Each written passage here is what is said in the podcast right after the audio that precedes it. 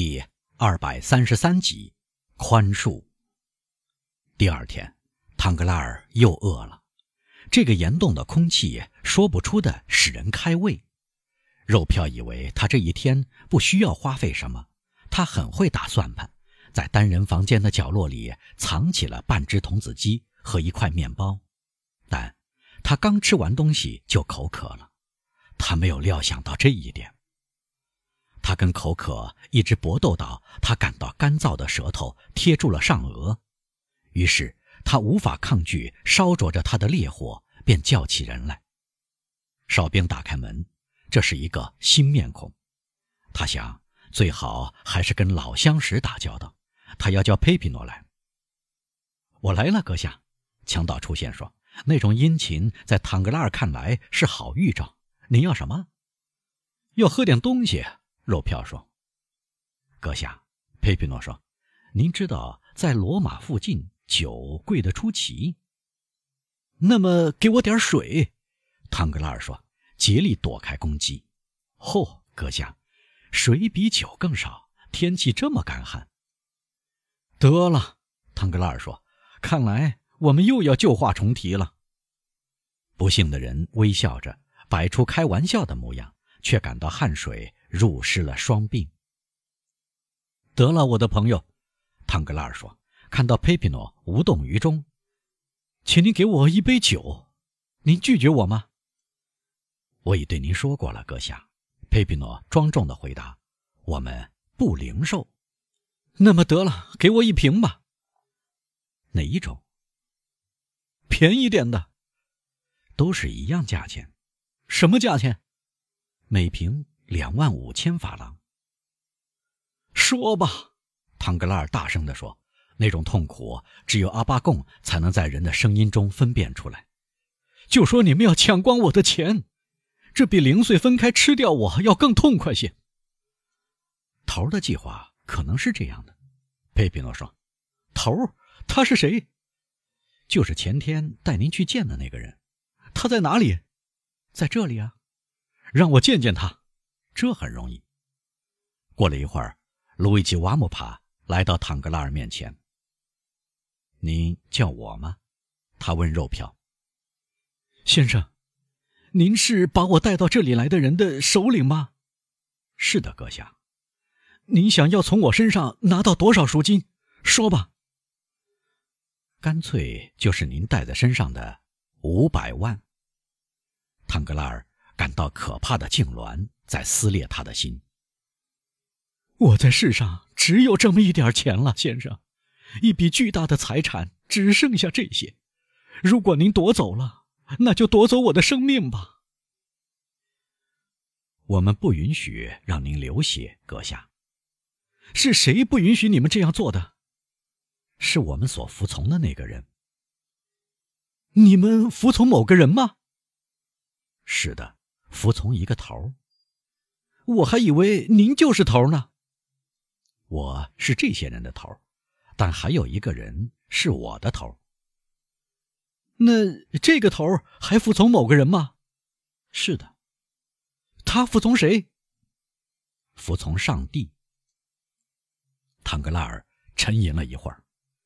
我不明白您的意思，他说。可能。这个头告诉您这样对待我吗？是的，他的目的是什么呢？我一无所知。我的钱袋会枯竭的呀。可能。得了，唐格拉尔说：“您要一百万吗？”不要。二百万呢？不要。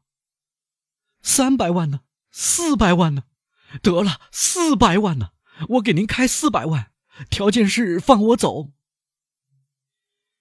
价值五百万的东西，为什么您给我四百万呢？瓦姆帕说：“这是重力盘剥，银行家大人，要不然我倒弄不懂了。”都拿走吧，都拿走吧！我对您说，唐格拉尔大声地说：“杀死我吧！”得了得了，心平气和一些，阁下，这样您会加速血液循环，会使您增加胃口，每天吃掉一百万。还是节约一点吧，钱鬼。但等我再没有钱付账的时候，那可怎么办？唐格拉尔恼怒地说：“那么您就得挨饿了。”我要挨饿，唐格拉尔说，脸色变得刷白。有可能，瓦姆帕冷冷地说：“您说您不想杀死我，不想，而您想让我饿死，这不是一回事。”混蛋！唐格拉尔嚷道：“我要使您卑鄙的算盘落空。既然都是死，我宁愿马上死，让我受苦，折磨我，杀死我吧。但您再也得不到我的签名。”悉听尊便，阁下，瓦姆帕说。他走出了单人房间，唐格拉尔吼叫着扑到羊皮上。这些是什么人？那个不露面的头是谁？他们对他实施什么计划？人人都能赎出去，为什么只有他不能？哦，当然，既然他的死敌似乎要对他进行不可理解的报复，那么死亡。迅速的暴死就是一种使他们的计划落空的好办法。是的，但死去。或许唐格拉尔在他漫长的一生中第一次想到死，同时又害怕死。对他来说，这一时刻来临了。他的目光盯住待在一切生物之上的无情幽灵，这幽灵随着每一下心跳都在对他说：“你。”要死了，唐格拉尔酷似受到追逐的猛兽，被逼急了，有时拼死而终于逃遁。唐格拉尔想到逃跑，但墙壁是岩石本身，在单人房间的唯一出口有个人在看书，在这个人背后可以看到荷枪实弹的身影在来回巡逻。他不签字的决心延续了两天，然后。他要求吃东西，拿出一百万。强盗给他招待了一顿丰富的晚餐，拿走了他的一百万。自此以后，不幸的肉票索性放任自流。他吃够了苦头，再不愿去受罪，什么要求都答应。过了十二天，这天下午，他像财运亨通时那样吃过午饭之后，经过计算，他发现自己开了那么多凭票即付的支票。如今，他只剩下五万法郎了。这时，他身上起了一个古怪的反应，他失去了五百万，却想挽救剩下的五万法郎。他不愿再付出这五万法郎，决意宁愿再过忍饥挨饿的生活。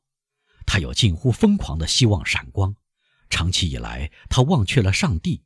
如今这样想，上帝有时会显现奇迹。岩洞可能下沉，教皇的宪兵会发现这个该诅咒的隐蔽处所，前来援救他。他会留下这五万法郎，五万法郎足以阻止一个人饿死。他祈求上帝给他保留这五万法郎，在祈求时，他哭了。三天时间这样过去了，期间，上帝的名字如果不是出现在他心中，至少不断挂在他嘴上。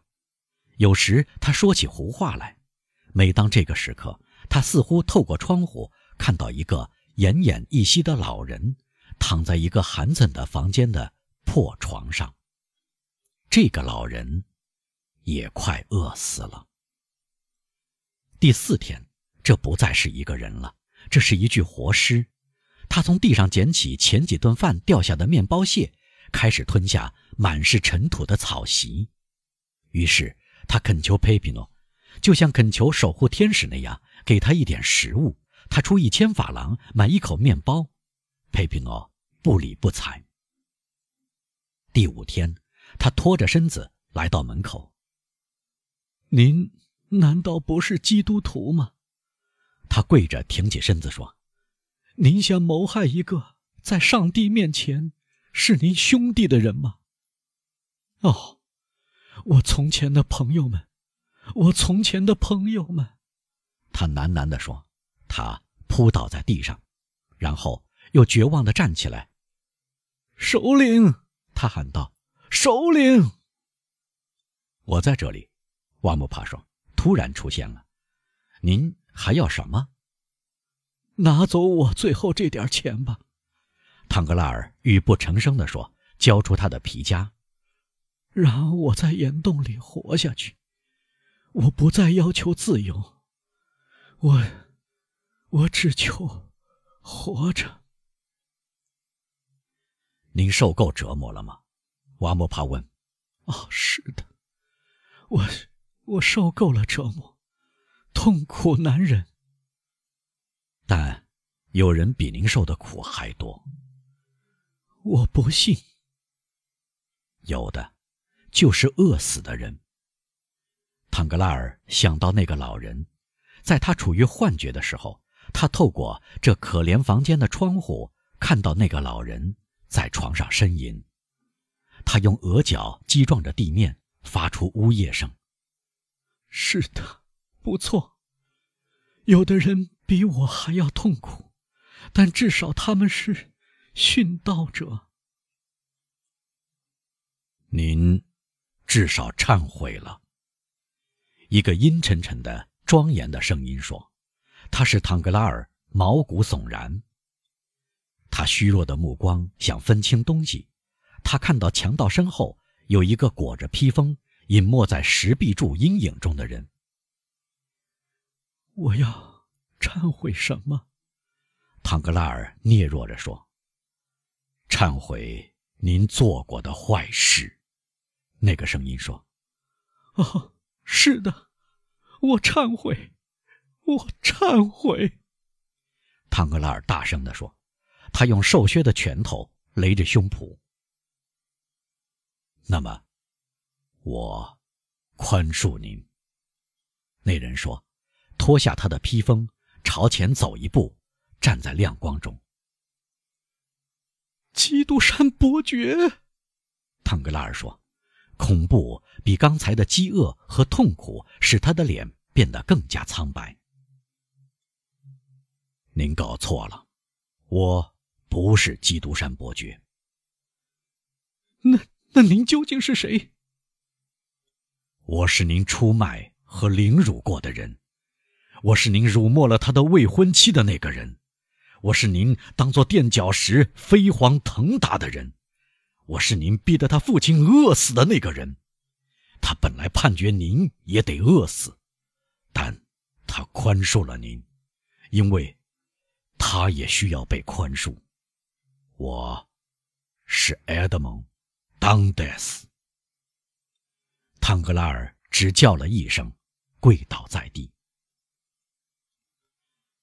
起来吧，伯爵说：“您活命了。您的另外两个同伙却没有这种运气，他们一个疯了，另一个死了。留下您身上的五万法郎吧，我赠送给您，至少。”您从收容院骗来的五百万，已经由无名氏归还收容院了。现在，您吃吧，喝吧。今晚，您是我的客人。瓦姆帕，这个人吃饱以后，他就自由了。唐格拉尔匍匐在地，而伯爵走开了。待唐格拉尔抬起头来，他只看到一个身影消失在过道里。强盗们。对着他鞠躬，就像伯爵所吩咐的那样，唐格拉尔由瓦姆帕款待一顿，给他端来意大利的名酒梅果，然后把他送上一车，把他弃在大路上，背靠着一棵树。他一直待到天明，不知身至何处。天亮时，他看到自己在溪水旁边，他很口渴，拖着身子来到河边。他俯下身子喝水时，发现头发全白了。